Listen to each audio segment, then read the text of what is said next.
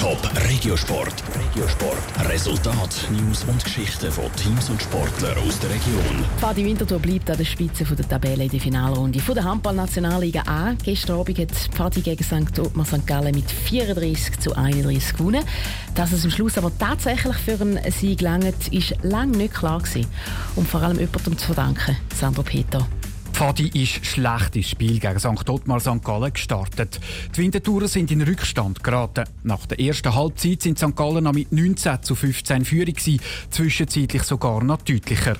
Darum freut es den Pfadi-Trainer Adrian Brünker umso mehr, dass am Schluss sein Team mehr Goal gemacht hat. Wir sind zu wenig präsent gewesen, haben kaum mit Zweikampf gefunden und der Ball ist nicht für uns gehalten und wir sind dann irgendwo mit sieben Goal hinein in der 42. Minute und da hat es glaube ich nicht mehr viel Leute in der Halle, die noch an einen Sieg von uns geglaubt haben. Und dann haben wir das wirklich unglaublich markiert. Zu dieser unglaublichen Wende ist es erst in der Schlussphase vom Spiel gekommen.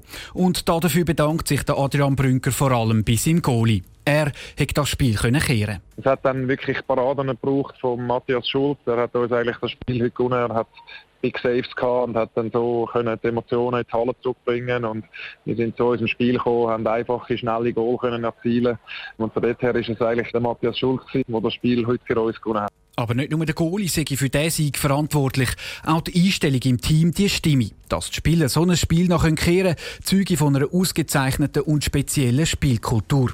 Und die sei in der aktuellen Situation besonders wichtig. Wir dürfen nicht vergessen, dass wir nicht nur die finanzielle Situation haben, sondern auch personell wirklich auf der absolut letzten Rille sind mit sieben Spielern, die noch fehlen, nicht einsatzfähig sind oder gewechselt haben.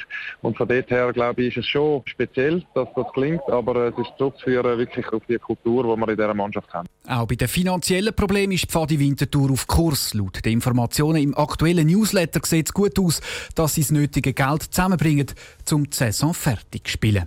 Top Regiosport, auch als Podcast. Mehr Informationen gibt es auf toponline.ch.